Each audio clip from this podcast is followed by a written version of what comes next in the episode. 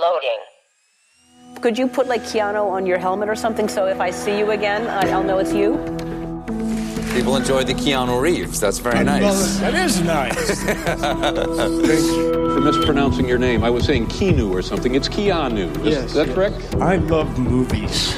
I love watching them, and I love making them. Oh my gosh. I mean, I got high. Gosh, I, I think uh, what they're about. Are we in the Matrix? Keanu Reloaded. Willkommen zurück bei Keanu Reloaded. Heute wieder mit mir, Christiane, und du bist der. Ich bin's Julius, hallo. Hallo. Und wir befinden uns heute nicht in den Wolken, sondern auf dem Boden der Tatsachen. Und mit uns sind Max und Kali. Hallo. Hallo. Hallöchen. Schön, dass ihr wieder mit dabei seid. Ja, und erstmals beide, hat Kali festgestellt. Ja, tatsächlich, ja. Das ist korrekt, ja. In diesem Format wart ihr bisher nur getrennt da. Aber ich glaube, dieser Film, der, äh, also das ist ja wohl der beste Anlass, um euch hier beide zusammen äh, zu haben. Es ist ja so eine fantastische Romanze, über die wir heute sprechen wollen. A Walk in the Clouds. Aber bevor wir das machen, erzählt doch nochmal, woher wir euch kennen. Wir machen drei Podcasts. mittlerweile. äh, da ist zum einen die Serienoase, der Podcast für ostasiatische Filme und Serien. Da ist sozusagen Kali die Hauptbetreuerin. Dann wird jetzt demnächst endlich losgehen Leo Unchained. Äh, Was ist das Der- denn? Das hört sich verdächtig an nach unserem Konzept. Ja, wir haben Keanu Reeves ausgetauscht gegen Leonardo DiCaprio oder wir werden ihn austauschen und werden uns durch seine Filmografie gucken. Ja. Und da steht dann quasi äh, als erstes das Übermeisterwerk, das kann ich einfach so behaupten, weil ich den Film noch nicht gesehen habe, Critters 3 auf dem Plan. Hammer. ähm, und dann machen wir noch die Wiederaufführung Alte Filme neu entdeckt. Da haben wir gerade auch noch so ein bisschen verlängerten Winterschlaf, aber das wird auch bald weitergehen. Genau. Ja, sehr schön. Also Leo Unchained ist ja auch ist ein großartiges Konzept, was ihr da habt. Und Leonardo DiCaprio ist ja auch mein Lieblingsschauspieler in meiner Teenagerzeit gewesen. Aber das Meisterwerk Critters 3 habe ich noch nicht gesehen. Aber ihr könnt, könnt ihr schon sagen, ob man das sich anschauen sollte oder ob das wirklich eher so eine Obskurität ist und bleibt. Ich sag dir ganz ehrlich, Christiane, wir haben den beide noch nicht gesehen. Ach so, okay. Und ich kann dir nur sagen, ich dachte, weil das ist so ein Abklatsch von Gremlins. Ja. Deswegen erwarte ich jetzt nicht viel und wenn ich bin positiv überrascht werde, dann bin ich noch happier. Aber so an sich, mal gucken. Das ist, da sind wir halt komplett offen noch, ne? Ja, perfekt. Äh, Ich werde auf jeden Fall reinhören. Ob, ich, ob ihr mich überzeugen könnt, den anzugucken, werden wir dann sehen. Julius, kennst du den zufällig? Nein, aber ich habe schon einiges gehört darüber. Und äh, genauso wie Kali äh, habe ich auch mal so das abgespeichert als äh, Gremlins-Abklatsch. Deswegen, also ich werde mir das sicherlich auch als Anlass nehmen, äh, euren Podcast mir das mal anzuschauen. Und ich wollte, ich habe mir schon immer mal vorgenommen, die ganze Filmografie von Leonardo DiCaprio anzuschauen. Die ist ja jetzt nicht allzu lang. Also der ist ja jetzt nicht so wie Nicolas Cage, äh, dass er da jedes Jahr ähm, fünf, sechs Filme dreht. Sondern das ist ja in letzter Zeit recht selten geworden, dass er da mal in einem Film vorkommt. Deswegen, das kann man realistischerweise schaffen. Ja, auf jeden Fall. Ja, dann kann ich euch jetzt schon sagen, wir werden auch die Dokumentarfilme reinnehmen. dann ist es gleich doppelt so lang. Haben Nicolas Cage und Leonardo DiCaprio eigentlich gleich viele Schauspiel-Oscars? Ich habe Ja, keine ja, Ahnung. tatsächlich. Wie viele ein, oder was? Ja, ja, ja. Wofür hat Nicolas Cage den Ding? ähm, Ah, er Leaving Las hier? Vegas. Leaving Las Vegas, genau. Ah ja, okay. Ist aber schon lange her. Diese nostalgischen Erinnerungen gerade, diese Hochschwellen. Ja, in Las Vegas sind wir nicht in diesem Film, sondern in Kalifornien. A Walk in the Clouds oder wie er zu Deutsch heißt. Dem Himmel so nah. Ah. Gibt es Ja. auch als Rosamunde Pilcher-Variante. ich dachte, das ist ein Rosamunde Pilcher-Film, oder nicht? Ich will jetzt nicht äh, Julius ähm, Trivia vorgreifen, aber die, die Ursprünge des Films liegen, glaube ich, woanders. Ja, genau. So, so. Das werde ich auch noch erwähnen. Ja, bevor wir zu den Ursprüngen kommen, würde ich euch natürlich bitten, als unsere heutigen Gäste, äh, den Inhalt mal zusammenzufassen. Ja, gut, dann übernehme ich das. Ähm, kurz und knackig. Es geht um einen Kriegsrückkehrer aus dem Asien-Pazifik-Krieg, der nach Hause kommt mit großen Plänen, sein Leben umzukrempeln und vor Ort dann auf den Boden der Tatsachen zurückgeholt wird, mit einer desinteressierten Frau, mit äh, schwierigen Karriereaussichten und der seinem alten Job sozusagen wieder reingeht als Schokoladenverkäufer und durchs Land tourt und dabei trifft er eine junge Frau, die sozusagen ihm genau aufzeigt, was, was ihm immer gefehlt hat. Ja, Sehr schön zusammengefasst. sehr schön Ja. zusammengefasst und das, das, das Schlimmste oder Schönste weggelassen. Naja, aber da werden wir auf jeden Fall drauf zu sprechen kommen. Julius, was hast du denn so an Filmfakten mitgebracht? Ja, ähm, recht übersichtlich, sage ich mal. Ich fange mal an. Also der Film kam am 11.08.1995 in die Da US-amerikanische bin ich Kino. zehn geworden an dem Tag. Wow, ja stimmt, das ist Uh. dein Geburtstag. Ja, alles Gute nachträglich. Danke. Oh Mann. Der deutsche Kinostart, der erfolgte dann etwas später am 21.12.95, also nicht an deinem Geburtstag. Hm. Oder habt ihr da Geburtstag? Ihr anderen Ja, zwei? Da feiern ein wir paar nur, Monate vorbei. machen wir nur Jesus, Jesus Geburtstag. Genau, und es handelt sich dabei um ein US-amerikanisches Filmdrama oder halt Liebesdrama, kann man so sagen. Eine Schmonzette. Oder eine sagen. Schmonzette oder eine Rosamunde, Rosamunde Pilcher-Verfilmung. Ja, ganz ehrlich, ne? Ich gebe zu, ich gucke Rosamunde Pilcher Verfilmung, die sind viel, viel schlimmer. okay. Ja, als Regisseur haben wir hier den Alfonso Arau. Das ist ein mexikanischer Regisseur, äh, Filmproduzent und Schauspieler. Und Arau wurde ähm, 1932 in Mexico City geboren und gilt als einer der erfolgreichsten zeitgenössischen Cineasten Mexikos. Äh, der hat angefangen, also 1969 äh, drehte er nämlich mit dem Film El Aguila Descalza, äh, übersetzt barfüßiger Adler. Ähm, ja, sorry für die Aussprache, ne? ich kann das nicht. Und er war auch ähm, vor der Kamera als Schauspieler aktiv in diesem Film. Hierzulande wurde er mit der Romanverfilmung Como Agua para Chocolate, bittersüße Schokolade auf Deutsch, aus dem Jahr 1992 bekannt. Und er drehte dann auch später, also als er dann so einiges an Aufsehen erregt hat mit dem Himmel so nah, ne?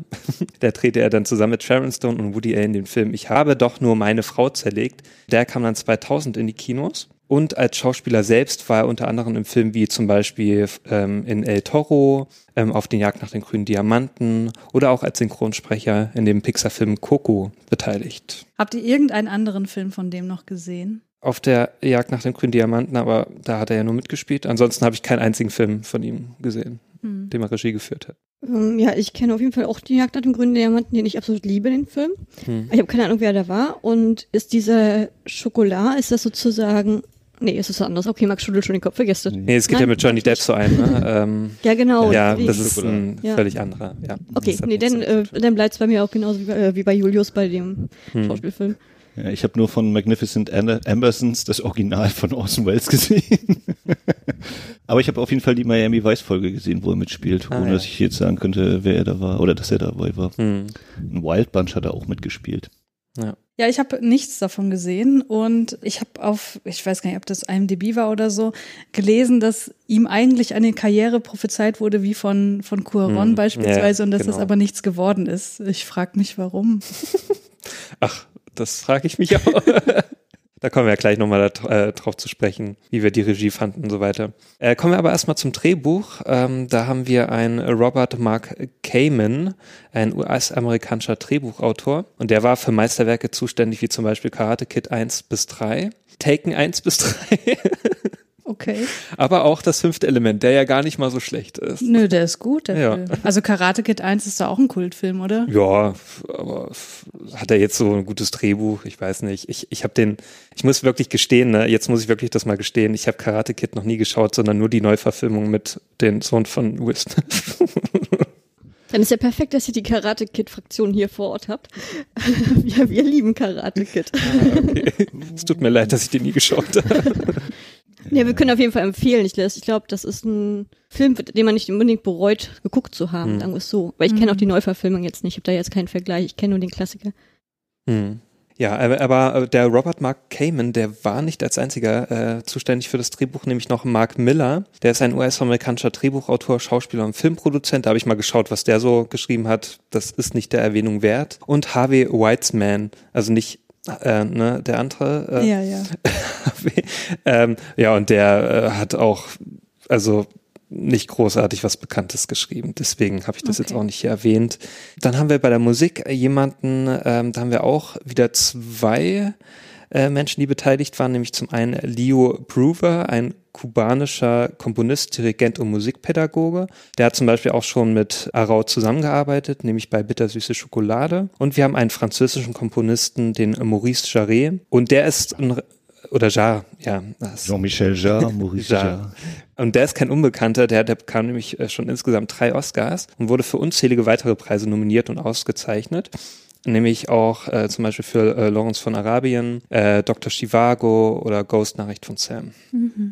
Das sind ja alles richtig große Filme gewesen. Wahnsinn. Ja, auf jeden Fall. Und da haben wir jetzt auch noch einen ganz bekannten auch in der Kamera gehabt. So ein bisschen erkennt man das schon, nämlich den Emanuel Lubezki. Das ist ein mexikanischer Kameramann. Und der begann seine Karriere hinter der Kamera mit dem Film Bittersüße Schokolade, also auch zusammen mit Arau. Und äh, begann dann mit bekannten Regisseuren wie Alfonso Cuarón, Alejandro González Inarritu oder Terence Malick ähm, regelmäßig zusammenzuarbeiten und war für seine Arbeit mehrmals für den Oscar nominiert und ist bis heute der einzige Kameramann, der auch dreimal hintereinander den Oscar für die beste Kamera erhielt, nämlich für Gravity, Birdman und The Revenant.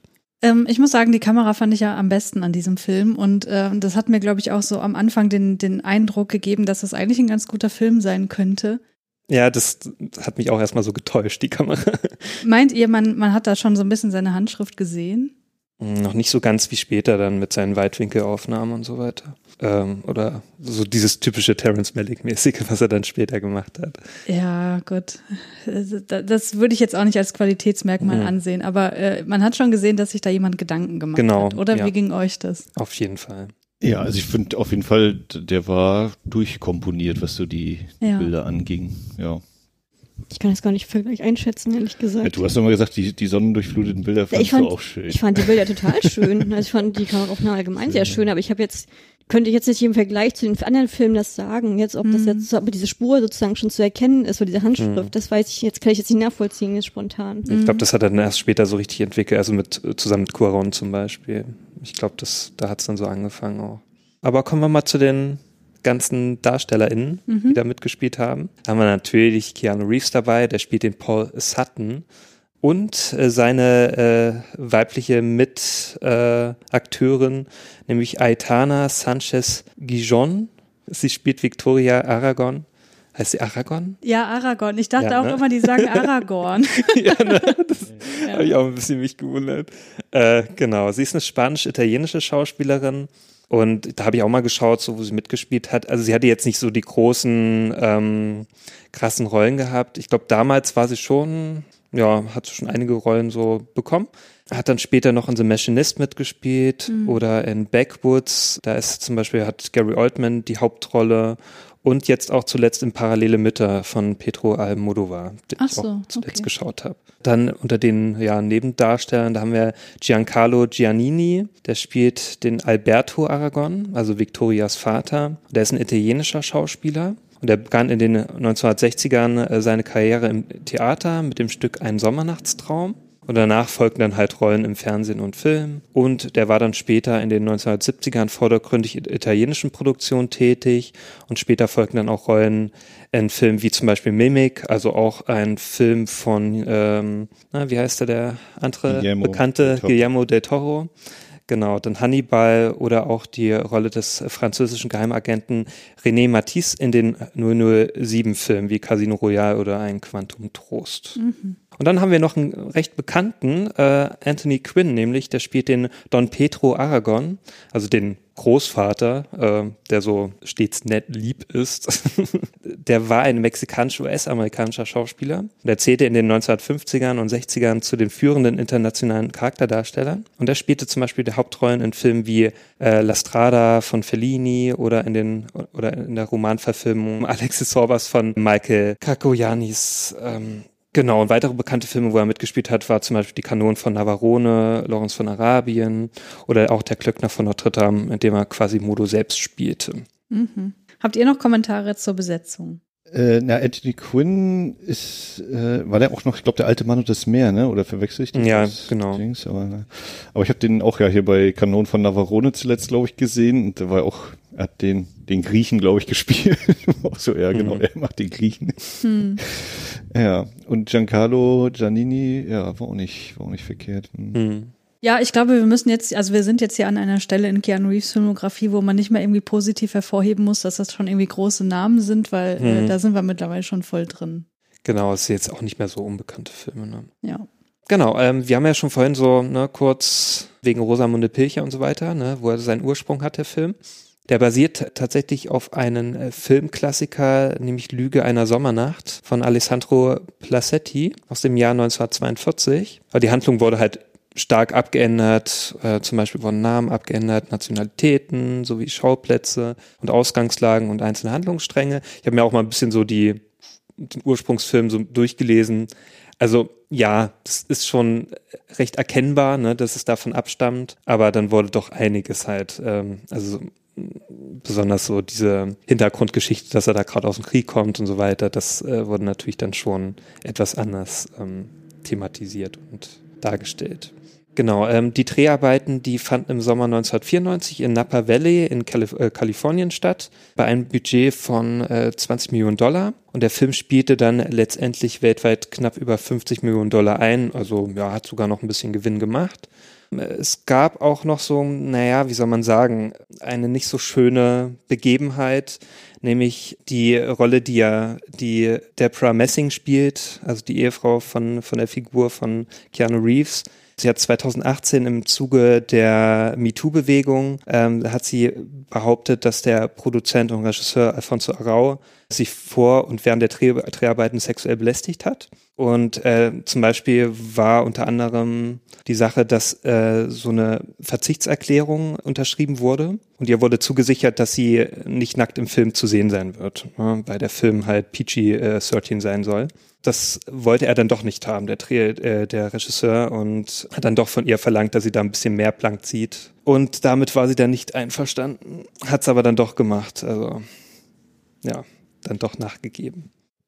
Wir haben ja schon ein bisschen durchblicken lassen, der Film kam jetzt bei uns, glaube ich, nicht so super gut an. Bei den Kritikern genauso wenig. Der Film wurde von vielen oft als sehr pathetisch beschrieben und auch unfreiwillig komisch und bedient sich oftmals bekannten Klischees. Also besonders bei diesen ja, italienischen ähm, Figuren in dem Film. Genau, der gewann trotzdem äh, einige Preise. Also er gewann 1996 den Golden Globe Award für den für die beste Filmmusik. Aber das kann man ja noch vertreten. Äh, Keanu Reeves und Astana Sanchez Gijon, die haben beide den MTV Movie Award, äh, also wurden dafür nominiert. Gleichzeitig wurde aber auch Keanu Reeves für die Goldene Himbeere als schlechtester Hauptdarsteller nominiert. Ja, finde ich jetzt nicht äh, gerechtfertigt, aber okay. Haben eine andere Frage? Hm. Ja. Habt ihr den Film in O-Ton oder in Englisch geguckt? O-Ton oder Englisch? Äh, äh, meine ja, Englisch oder Deutsch, ja, Synchro, der, ja. Ich habe den, glaube ich, im O-Ton gesehen. Ich glaube, ich habe den auch äh, im O-Ton gesehen, ja. Ja, aber ich, äh, die Frage hat folgenden Hintergrund. Ich kenne den Film ja von Jugend an.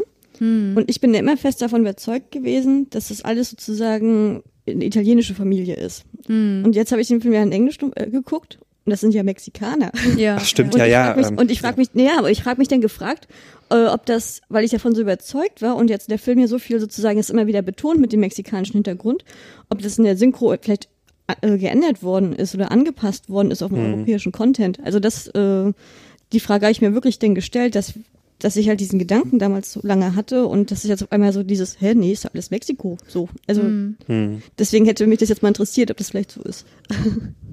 Äh, Das kann ich tatsächlich nicht sagen, ob das in der Synchro irgendwie anders behandelt wurde, aber ähm, ich sag mal so, äh, auch wenn es hier Mexikaner sind, werden hier auch durchaus italienische Stereotype bedient. Ich bin jetzt auch nochmal durcheinander gekommen. Ich habe auch vorhin gesagt, italienische Figuren, also deswegen. Naja, weil der ja auch Italiener Ja, ja. ist, der, der Vater. Genau, richtig. Ich habe es auch, ich musste auch erstmal überlegen, so, sind das jetzt Italiener oder Spanier?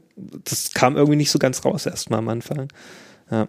Also ich dachte auch am Anfang, dass das in Mexiko spielt, als Mhm. dann Daniel sagte, nee, nee, das ist Kalifornien, war ich auch irgendwie, also ich, mit der Verortung Mhm. hatte ich auch so ein bisschen ja, ein das Problem. wurde auch nicht so richtig klar. Ja. Das stimmt.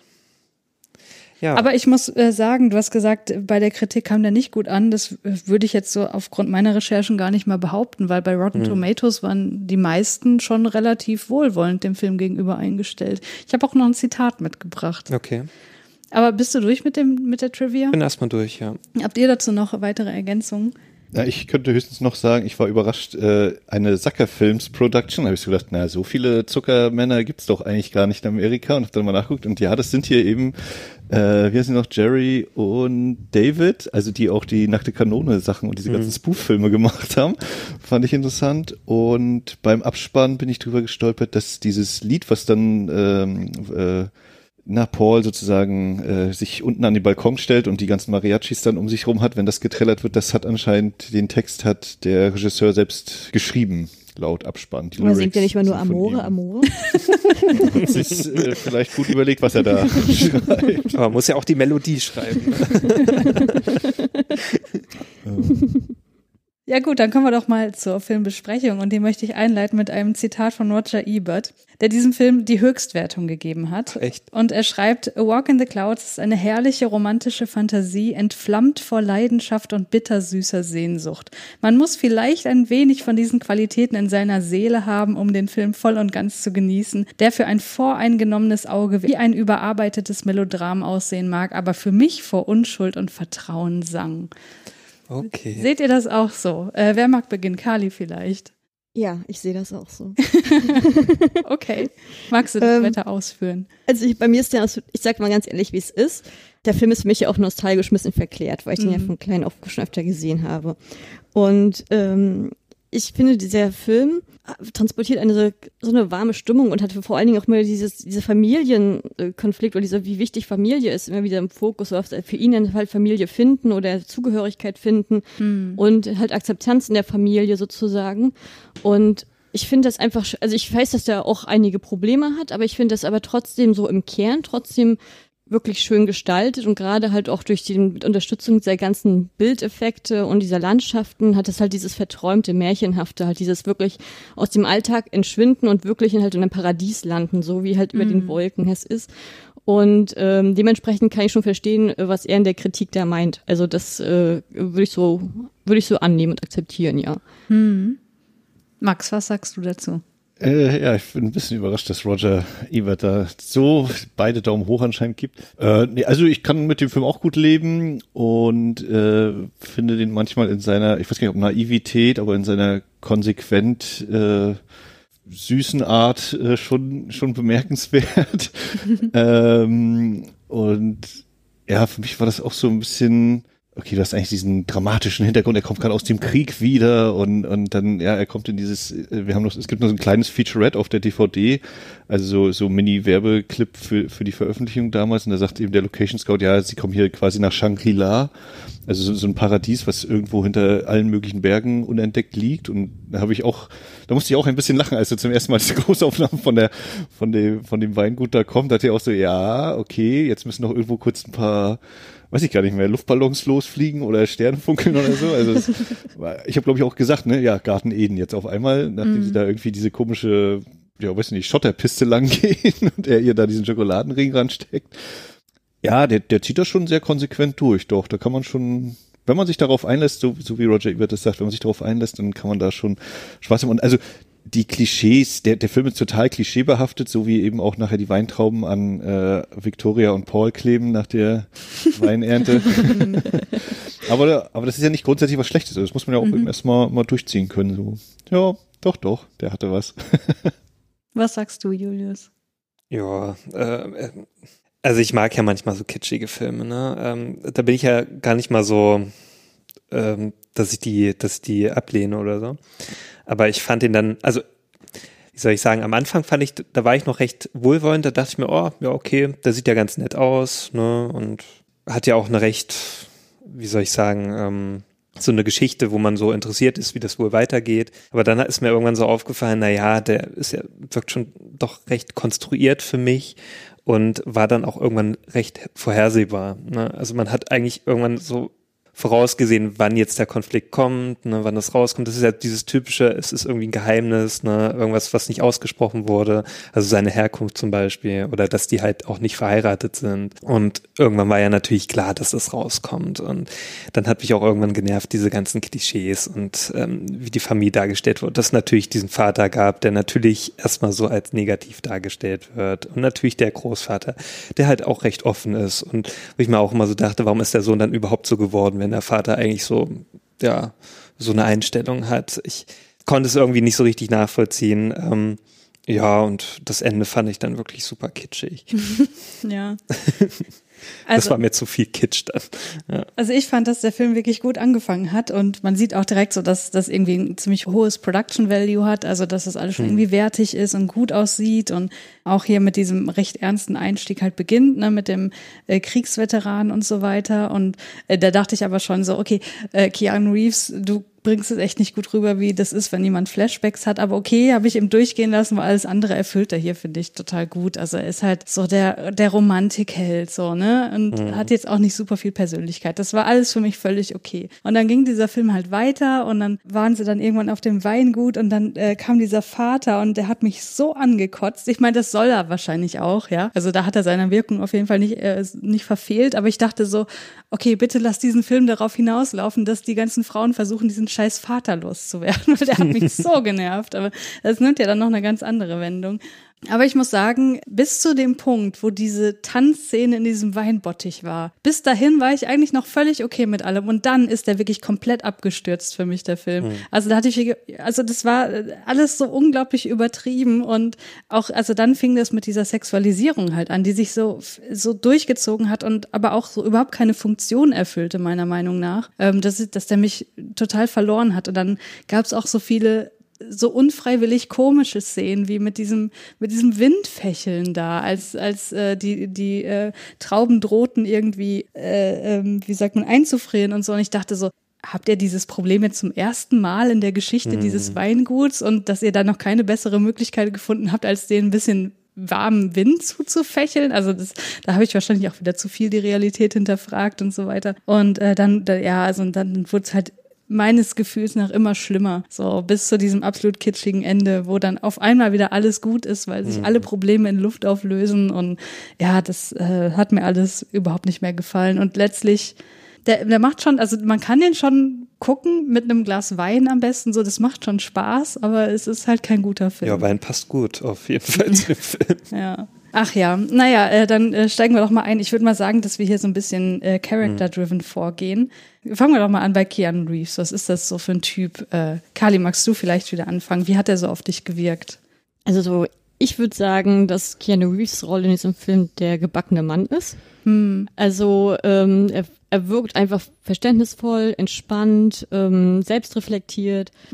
Er ist vielleicht ein bisschen unsicher durch, durch die, ich sag mal, den fehlenden äh, Rückhalt, weil er halt ohne Eltern aufgewachsen ist oder halt immer auf sich allein gestellt war und halt sucht halt sozusagen Nähe, weil jemand, der ihn leitet oder der ihn unterstützt. Aber er ist an sich eigentlich perfekt. Ne? Das Ja. Einzige, was vielleicht wäre, ist, dass er, na gut, dass er, obwohl er in einer Ehe ist, vielleicht mit ihr äh, rumknutscht, aber selbst dann ne, sagt er ja, nee, ich mach's nicht, ich mach's nicht lange. Ähm, und sie gibt sich nicht hin. Also er wirkt halt, ja, ich- wie soll ich das sagen, wirklich perfekt gestriegelt, ne? Also Den so traditionellen Traummann. Werten so ein Disney, verpflichtet. so ein Disney-Held, ne? Also ich weiß nicht. Und er, und er fühlt sich zur Farbe Rot hingezogen. Ne? Betty hat rote Haare und wenn er äh, Victoria trifft, die ja auch in diesem knallroten äh, Mantel umherläuft, bevor sie ihn ankotzt. Ja, der ist schon irgendwie moralisch ziemlich integer, ne? Und so ein typischer Ja. Held halt auch, weil Victoria, so heißt die, ne? So, die trifft ja, äh, ähm, tritt das ja das erste Mal ja so als Damsel in Distress in Erscheinung und dann rettet er sie ja mehr oder weniger, indem er da äh, interveniert, als die Typen im Bus sie irgendwie belästigen. Also ich muss auch sagen, das ist schon irgendwie so ein Traummann. Ich meine, der hat auch, äh, der hört auch ihr zu und der interessiert sich auch für, für die Belange. Auch, auch gegenüber Betty hatte ich jetzt nicht das Gefühl, dass er da total abgeneigt ist. Sie ist halt nicht in ihn verliebt. So, das war das Problem, dass, dass die Liebe halt äh, sich nie entwickeln konnte zwischen den beiden, weil er dann in den Krieg ziehen musste. Aber es kam mir jetzt nicht so vor, als hätte er sich ihr gegenüber irgendwie schlecht verhalten oder so. Ich überlege gerade, also ist mir jetzt beim Film gucken selbst habe ich das jetzt nicht so wahrgenommen und vielleicht ist es auch ein bisschen übertrieben, aber dafür, dass er eben, er, er war vier Jahre im Krieg, also jeden Tag einen Brief macht irgendwie so 1200 Briefe, die wir da alle gesehen haben. Ja. Also er weiß schon ganz genau, wie er sich ihr gegenüber artikuliert oder artikulieren will, was, also wie er sich ausdrücken weiß, während er eben nach Hause kommt und sie dabei ist, sprechen zu lernen. Ja, also sie muss äh, ihre Stimme erst noch finden, beziehungsweise wird ja dann auch später ausgenoxt von dem anderen Typen. Aber fällt, fällt mir gerade so auf, so das Thema Kommunikation ist da, also ich will jetzt nicht überbetonen, aber eigentlich ist das schon so, ne? Er schreibt die Briefe und sie lernt gerade sprechen oder verbessert den Ausdruck zumindest. Ja, er ist äh, vielleicht auch so jemand, der gegen so ein, so ein klassisches Männerbild hier irgendwie gezeichnet ist. Ne? Als, also Mhm. ne, ich rede jetzt auch also gegen halt gegen das gängige Stereotyp, dass Männer nicht über ihre Gefühle sprechen können, wo er das ja offenbar überbordend macht, so sehr, dass, sie, dass es sie nicht mal mehr interessiert und die Briefe irgendwann nicht mehr öffnet. Was ich total heartbreaking finde, ey, das, ist- das, ist- das ist so eine Klatsche. Das wäre ich so sauer. Aber sie macht es ja letztlich doch. Teilweise. Ja. Aber das führt ja dann auch eher zum, ja, zum Ja, es ist, Gegenteil. das ist schon echt heftig. Also es ist erstmal dieses, man sieht ja schon diese ablehnende Haltung von ihr Mhm. und dann noch dieses lächelnde, ja, aber ich hab's hier aufbewahrt und dann siehst du halt alle ungeöffnet. Die hat Bündel daraus gemacht. also es ist schon heftig, ne? ja. Na, zumindest hat's nicht weggeworfen. Ne? Das kann man ihr ja zugute halten. Ja. Ja. ja, dann machen wir jetzt bei ihr doch mal direkt weiter. Was ist Betty denn so für ein Charakter? Betty ist, also das haben wir jetzt durch die Vorgeschichte, ist natürlich nochmal ein bisschen anders wahrscheinlich zu werten, aber äh, sie ist eine Frau, die, die keine Kleidung tragen darf. Mhm. Äh, also ich kann mich jetzt zumindest nicht erinnern, ne? Sie, wenn er das erste Mal kommt, ist sie da halt in den Strapsen und BH. Hm, so ohne Grund halt auch. Was macht Ja. sie? Sie lernt, lernt doch gerade Vokabeln, oder? Irgendwie sowas macht sie doch. Ja, pff, kann man Sex sich auch Position, das so, äh, oder Soft Sex Position in dem Fall. Könnt ihr euch gar nicht vorstellen, wie ich im Homeoffice aussehe. Mhm. Nein, Ich Spaß. stelle ich stell mich ganz Strapsen vor, ne? Und, und beim, wenn wir sie dann äh, zum, also gut, dann hat er noch, er hat das, das Bildchen, das er mit von ihr rumträgt, okay, aber da hat sie auch, da ist ja nur der Kopf zu sehen. Und wenn er dann zum Schluss nochmal nach Hause kommt, da, weiß ich gar nicht mehr, wirft sie sich das Laken um oder hatte sie da überhaupt schnell noch was Hat sie den übergezogen? Bademantel hat sich schon übergezogen. Also so ein Morgenmantel, so ein dünner. Ja, aber auch das auch ohne Unterwäsche und sowas wahrscheinlich. Nein, ist natürlich ein bisschen Spaß, aber äh, also irgendwie hat sie auf mich so ein so ein na, comichaftes übertrieben, aber so dieses knallrote Haar, das wirkte irgendwie so wie eben tatsächlich wie so ein Pin-Up-Girl eigentlich, ne? Irgendwie ja. so auch nur in Unterwäsche und sie machte auf mich nicht den allerschlausten Eindruck, aber das äh, könnte ich jetzt auch nicht weiter vertiefen im Sinne von, wir kriegen ja eigentlich nichts weiter so über sie erzählt. Also sie versucht halt ihren Ausdruck zu verbessern, aber ob sie jetzt selber Arbeit hat, habe ich irgendwie nicht ganz mitgeschnitten. Also ob sie von seinem Geld sozusagen vom Krieg, vom, vom Soldatensold Ja, sie wirkt ein bisschen so. für mich, ja, Hausfrau ist jetzt übertrieben, aber sie wirkt auf jeden Fall mich, für mich nicht so eine Beschäftigung, weil sie halt so rumläuft immer.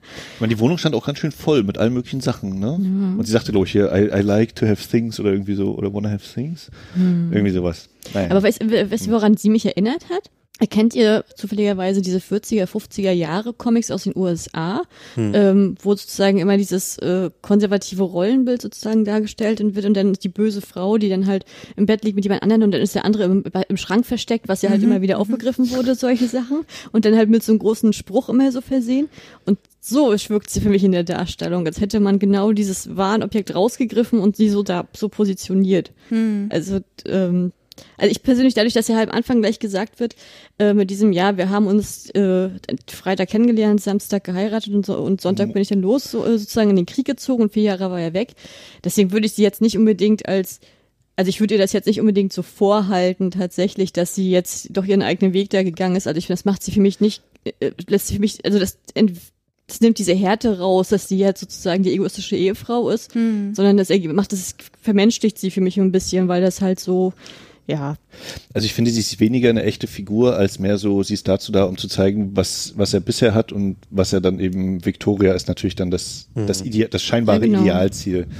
Ähm, ja. Ich glaube, wenn man böse sein will, könnte man sagen, sie ist irgendwie so ein kapitalistisches Konsumopfer, was halt ne, äh, Dinge haben will. Also so wird's ja auch dargestellt. Ne? Also was, was zeichnet sie aus? Naja, dass sie schöne Dinge mag. Ich meine, das, ich würde das auch niemandem vorwerfen. Ich bin ja durchaus auch so. Aber ähm, ich glaube, der Film geht mit ihr da schon ein bisschen härter ins Gericht, als wir das vielleicht wahrnehmen. Also gerade wenn dann irgendwie so der Kontrast zu Victoria aufgemacht, die, der, die hier irgendwie überidealisiert wird und für die einfach andere Werte äh, noch mehr zählen als, als Betty.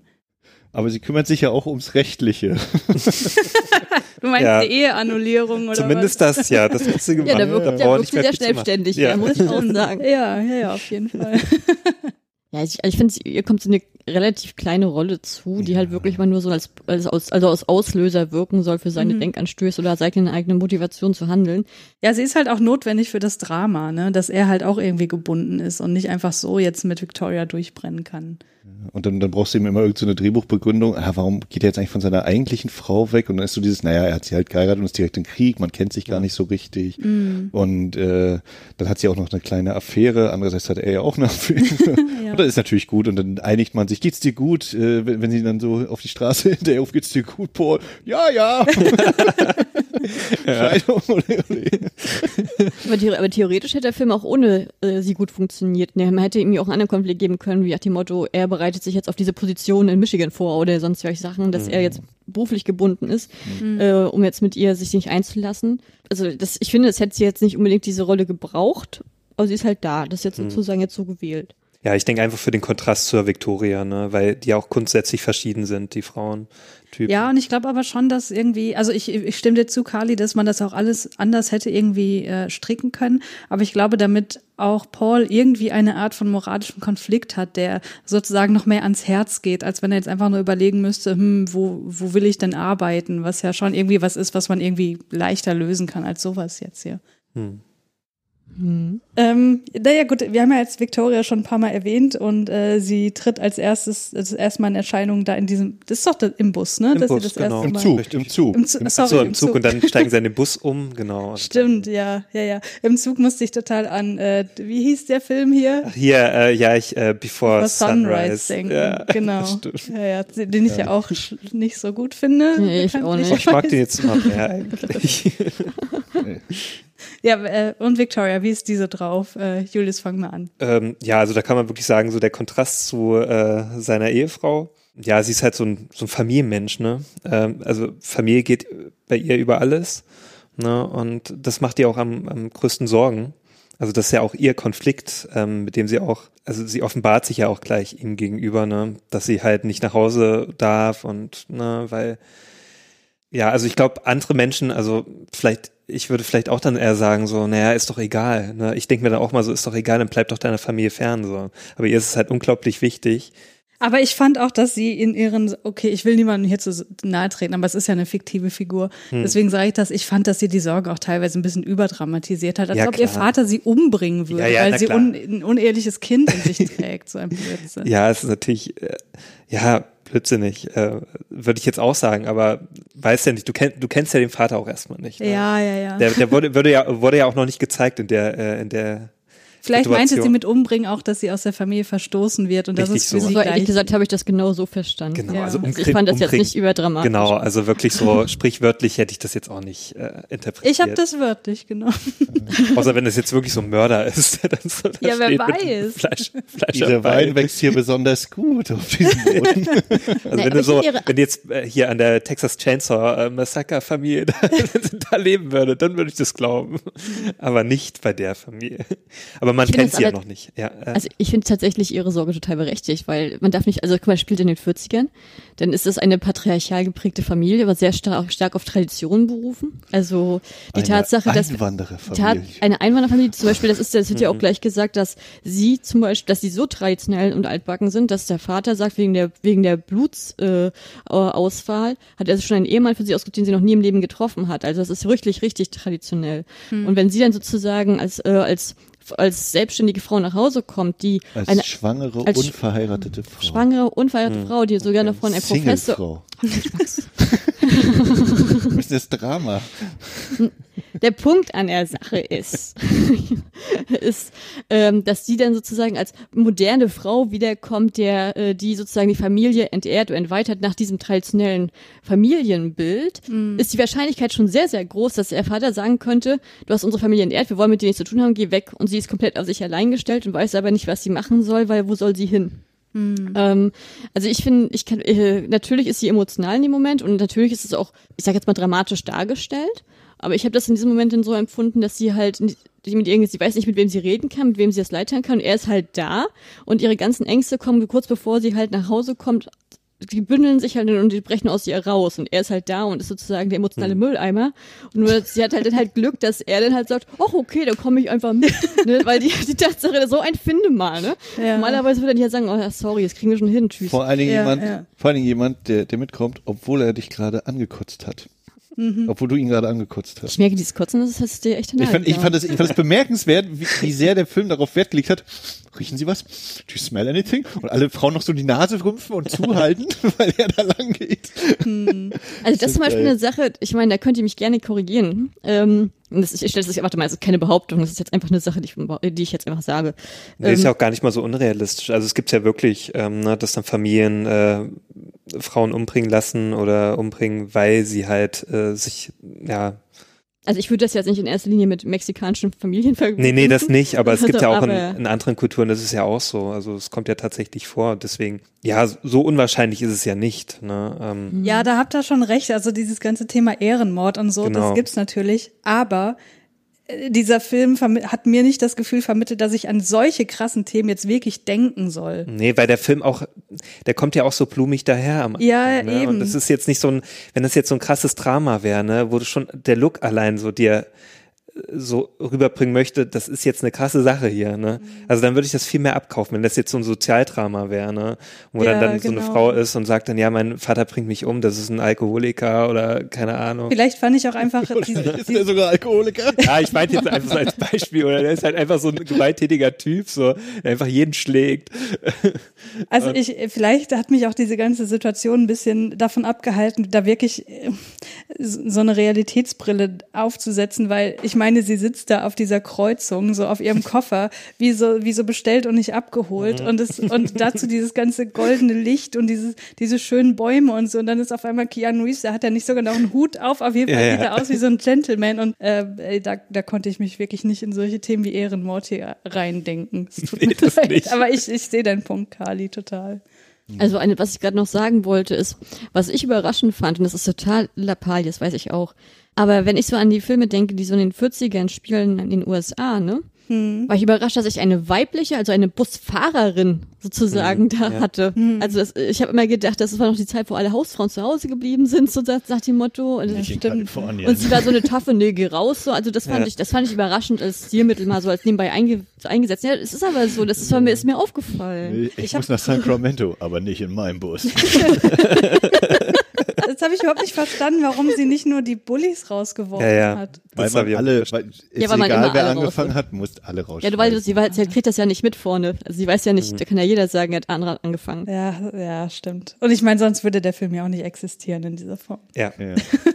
Eben, So ein bisschen da kommt einmal am Tag ja ein Bus eh vorbei, ne? Genau. Ja, aber ich finde eigentlich dieses, diese erste Begegnung von den beiden, ähm, auch das jetzt wieder äh, große Symboliken, ne? wenn, wenn sie da ihren Koffer nicht oben auf die Ablage bringt, sie wird einfach erdrückt von all dieser Last, die Oh. auf ihr ist und äh, dieser kurze Moment der Romantik, wenn sie, wenn ich weiß gar nicht mehr, der Zug fährt an oder so, ne? Und dann liegt Keanu schon auf ihr drauf. Ja. Sekunden. Und auch das ja, äh, das ist noch bevor sie sich übergibt, glaube ich, aber da schon, ja, der nächste äh, Sache, wo man eigentlich böse auf sie sein muss, die vertauscht auch noch die, die Fahrkarten. Mhm, ja, könnte gar nicht mehr bis Sacramento kommen.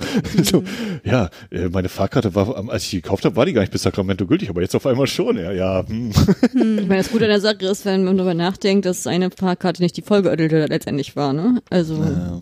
Ja, und dann auch diese schöne Toilettenszene, wo wir also das ist ja vielleicht auch so ein Wandel, dass Keanu Reeves dann eben seine Soldatenuniform ablegt und andere Kleidung anlegt. Haben sie eine tolle Begründung gefunden. Auch mm. das Klischee. Ja. Wenn eine Frau sich im Film übergibt, dann wissen wir sofort, die ist schwanger. Es Ja. gibt keinen anderen Moment, warum sich eine Frau übergeben Ja, oder sie in Filmen. getrunken. Nee, das, Ja, äh, bei selbst dem dann, selbst Genre dann ist es, äh, ja, ja. ja, aber letztendlich, ich sag mal ganz, es ist, das ist ja ein Klischee, das bis heute äh, immer zu gepflegt wird. Ja, also na 90 klar. Prozent der Fälle wird die Frau, ist die Frau dann schwanger und du weißt, ach, alles klar. Ja Ähm, Genau, und, und Keanu Reeves legt eben seine Soldatenuniform ab, also auch da wieder so ein, ein Schritt in das, ja jetzt neues Leben ist vielleicht übertrieben, aber dieses, dieses neue, ja doch, neues Leben, was er sich jetzt halt aufbauen möchte, äh, mit Hut und Gentleman-like, wie hier schon gesagt wurde. ähm, Ja, und dann kommt natürlich diese Speed-Reminiszenz, wenn er hinter dem Bus herläuft. und die Fahrerin auch noch sagt, wow, in dem Tempo wärst du eher in Sacramento als ich. Aber weißt, wenn wir, wenn wir schon bei diesen tollen Referenzen sind, ne? Mhm. Hier, das, hier diese die Szene, die Christiane von kritisiert hat mit dem äh, Frost weggefächeln, ne? Mhm. Das ist ja auch, das ist doch ähnlich wie bei ähm, Nachricht von Sam, wenn auf einmal beide diesen Ton formen. Mhm, ja. Das Bonding über halt eine gemeinsame Tätigkeit ist durch, durch Training Das und Lernen. Feuer aus dieser großen Röhre. I see, ja. Aber wir waren gerade bei Victoria. Ähm, wir haben die irgendwie noch nicht so richtig charakterisiert. Ähm, ich, ich werfe einfach mal was in den Raum. Ich finde, dass sie die, also sie, sie, sie oszilliert so zwischen Unschuld und komplett erotischer Ausstrahlung. Und ich glaube, dass äh, Keanu Reeves ihr deswegen auch verfallen ist. Was sagt ihr zu dieser These? Ich glaube, das, na, das äh, äh, trifft auf den Kopf. also, Kann schon nachvollziehen. Auf ja, wie gesagt, Fall. ne, sie ist ja auch so, so äh, in dem reizvollen Rot gekleidet, komplett. Mhm. Und das ändert sich ja nachher mal kurz zu einem Weiß. Und dann hat sie nochmal dieses, bei der, bei der Traubenernte hat sie dann weißes Kleid mit so rot-grün an. Ähm, also da wird auch auf, auf farblicher Ebene, auf, auf Kleidungsebene sehr stark mit dieser Anziehung gearbeitet. Und Mhm. Ja, sie, also ich habe gerade so überlegt, weswegen war sie eigentlich nochmal, also was, was macht sie eigentlich? Sie wurde von dem Professor geschwängert oder was Genau. war das? Und sie wollte eigentlich auch studieren oder? ja, ich denke mal, sie wird auch studieren, oder studiert haben, oder ist entweder fertig sein, oder sie hat studiert. Aber sie ist auf jeden Fall auch gebildet, so wie ihr Bruder. Aber, aber der Professor wollte halt nichts, ne, Nee, der Bruder hat- Free Spirit oder was Ja, ich dieser fand, das, das fand ich, also fand halt halt die Tatsache, dass gesagt wird, dass er ein Professor ist mit dieser Begründung, ne? Das war ja schon Ironie in your Ja, face, ja. ne? Also entschuldige mal, das ist Ja. ähm, Nee, also dass sie natürlich irgendwie einerseits, ja, weiß ich nicht, ne, sie weiß jetzt gar nicht, wo sie sich hinwenden soll, weil eben, ne, wäre dann alleinerziehende Frau und hat anscheinend keinen Job oder, oder hatte gehofft, dass, dass sie mit dem äh, da zusammenbleibt. Andererseits aber eben auch die Angst davor, eben vor der Familie sich hinzustellen und zu sagen, äh, ja, ist alles ein bisschen anders gekommen als geplant.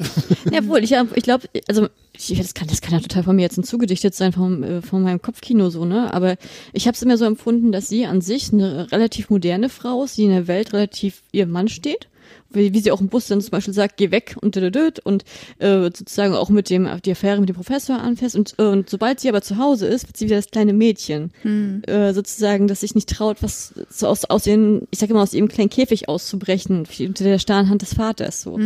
Also ich, dass sie da so ein bisschen, und ich finde, wenn sie dann so mit Keanu Reeves dann in den Szenen ist, was du auch meintest mit dieser erotischen Ausstrahlung nachher in dem Wandel, dass ihr merkt, dass sie halt immer mehr sie selber sein kann bei ihm, dass sie sich dann halt auch zeigt und dass sie dann halt auch mit ihm ja, sich darauf einlässt, weil sie halt, das ist halt wirklich sie und nicht das, was sie immer dem Papa zeigt, so. Ja, das glaube ich auf jeden Fall. Ich meine, der Vater, der ist ja auch der totale Choleriker, ne? Also wie der eingeführt wird, da ich sag mal so, ich kenne das so in Grundzügen und fand das alles extrem unangenehm. Deswegen wollte ich den ja auch am liebsten sofort wieder loswerden. Ja, harte Schale, weicher Kern ist ja nachher bei ihm auch so ein bisschen der Kniff. Ne? Ja, das, das ja hätte man sich, äh, egal. Ich hätte mir dafür was anderes gewünscht, aber gut. Aber das finde ich auch immer zu einfach, so dieser Wandel dann zum Schluss. So, und ja, eigentlich ist er gar nicht so schlecht, der Typ. Und ach, vergebt ihm mal und so. Ich mir denke, ja, trotzdem hat er es einigen Leuten echt schwer gemacht, ne? Und seiner Tochter insbesondere. Aber ich gerade überlegt, hat es, also an welcher Stelle hat es der Tochter eigentlich schwer gemacht? Er sagte einfach nur, ja, was ist Keanu Reeves eigentlich für ein Versager, ne? Den, wen schleppst du ja an? Schokoladenverkäufer. Und, und er durchschaut das Spiel. Nee, eher schwer gemacht so im Vorfeld aus. Also sie, sie kennt ja ihren Vater, ne? Also es hat ja wohl sicherlich einen Grund, weswegen sie da so große Angst hat. Ich glaube, das war immer so dieses Ducken und ja nicht sie selbst sein. Und als sie dann mal von zu Hause weg war, konnte sie halt sie selbst sein, was Herr Kali schon so gesagt hat. Ja, und, und da jetzt wieder zurückzukommen, ne, und auch zurückkommen zu müssen, weil sie keine andere Wahl hat, ja, da kann ich da schon die Angst verstehen, ne. Äh, ich sag ganz ehrlich, wie es ist, ich bin ja nur auch so eine K-Drama-Mieze. und die haben, das sind ja auch ein konservatives äh, Familienbild, was da relativ häufig in Melodramen da verkauft wird. Und wenn ich sehe, was da, wie die Eltern dargestellt äh, sind, da die Mütter oder die Väter oder die sich sozusagen auch in diese Vorgaben halten, so ähnlich jetzt diese Muster, die auch in diesem Film dargestellt sind, dass ich das sind Charaktere, die hasse ich richtig, weil die so schlimm sind. Dagegen war der noch okay. also, Okay. er ist, ist wirklich, also jetzt ohne Witz. Also ähm, bei ihm war das ja noch teilweise eine Motivation nachvollziehbar. aber Ich fand das auch furchtbar, wie dann Keanu bei ihm am Essenstisch total freundlich da saß und versucht hat, wirklich sich vorzustellen und sich ja wirklich Mühe gegeben hat, obwohl ihn das ja eigentlich gar nichts angeht. Und er die ganze Zeit gebasht wird und ihm sozusagen der Spiegel vorgehalten wird, wie er versagt hat im Bereich, mit dem er sowieso schon unzufrieden ist. Also das ist ja bei ihm ja selber nichts Neues. Das, hat, er- das waren ja auch die Sachen, die ihn sowieso schon belastet haben, bevor er jetzt dann gekommen ist und dann sozusagen der Papa ihm das alles erzählt hat. So. Aber für mich persönlich, und jetzt mache ich mich richtig unbeliebt, muss ich sagen, der Vater war mein Lieblingscharakter. Echt?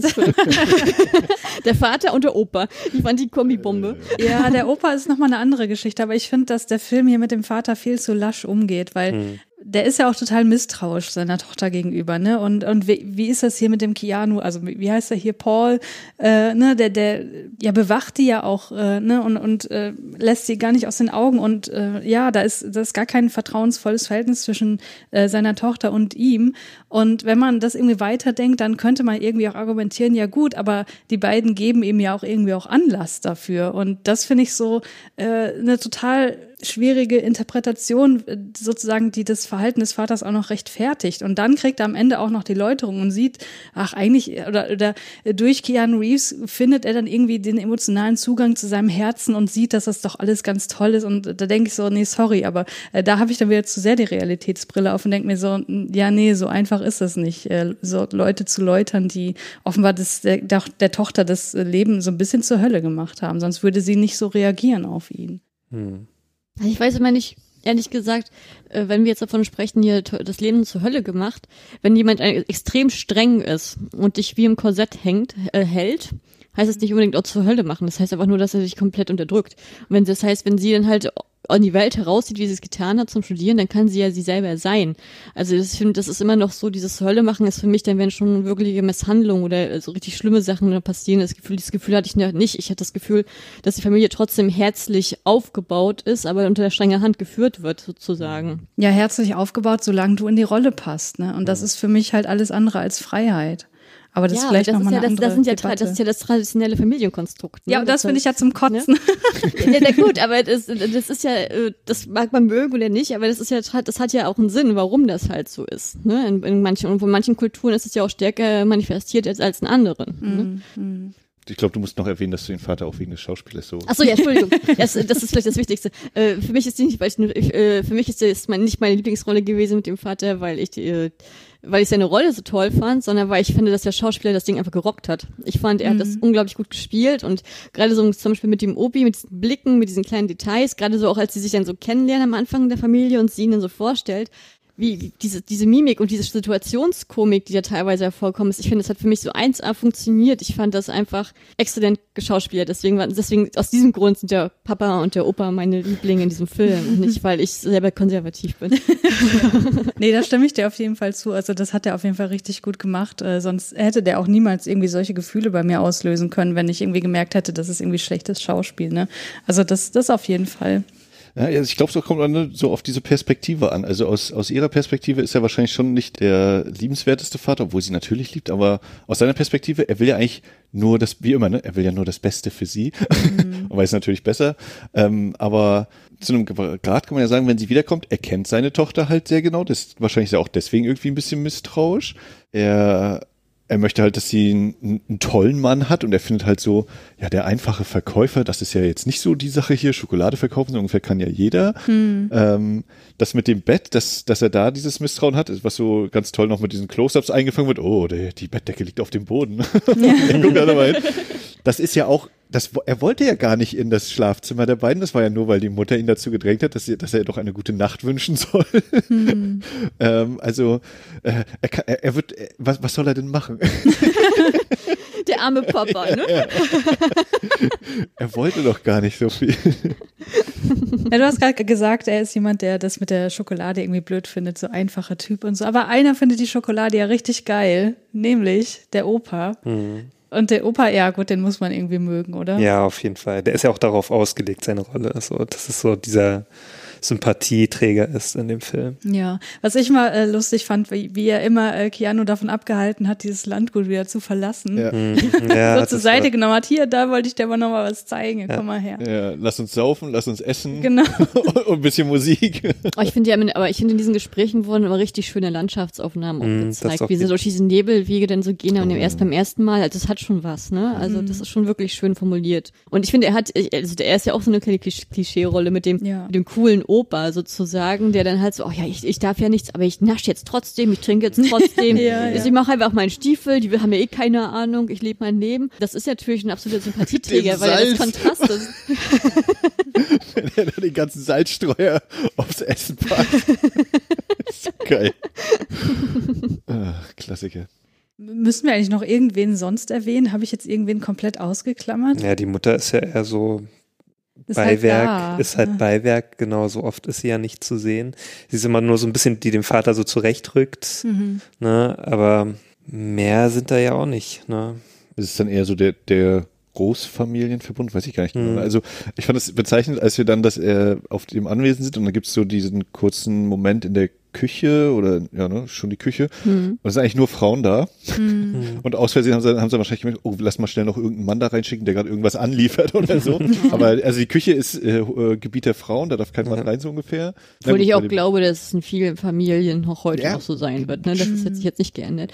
Aber was ich zum Beispiel auch interessant fand, weil wir ja, wir haben ja schon festgestellt, das ist ja ein sehr konservatives, traditionelles Familienkonstrukt, ähm, dass ich zum Beispiel davon ausgegangen bin, dass am Anfang, weil sie so eine Angst vor ihm hat, äh, dass sie als Tochter halt zweitrangig behandelt wird oder mit ihr streng ans Gerecht gegangen wird und dann wir wieder dieses Klischee kriegen werden und der Sohn, der wird betätschelt und hochgehoben und da. und dann hast du dann halt diesen Moment gehabt, wo sie sich vorstellen, er so, hey, ich bin Pete und dann der Vater gleich durchdreht, weil er seine mexikanischen Wurzeln sozusagen raus, äh, sozusagen verrät und sich so in diese Moderne anpasst, ähm, dass sich dann zeigt, Nee, der ist allgemein so streng. Der ist jetzt, das ist jetzt nicht mal unbedingt hier Sohn oder Tochter ein Unterschied. Das ist einfach so, er, ihm ist Tradition wichtig und er, will, und er kann mit Veränderungen nicht umgehen.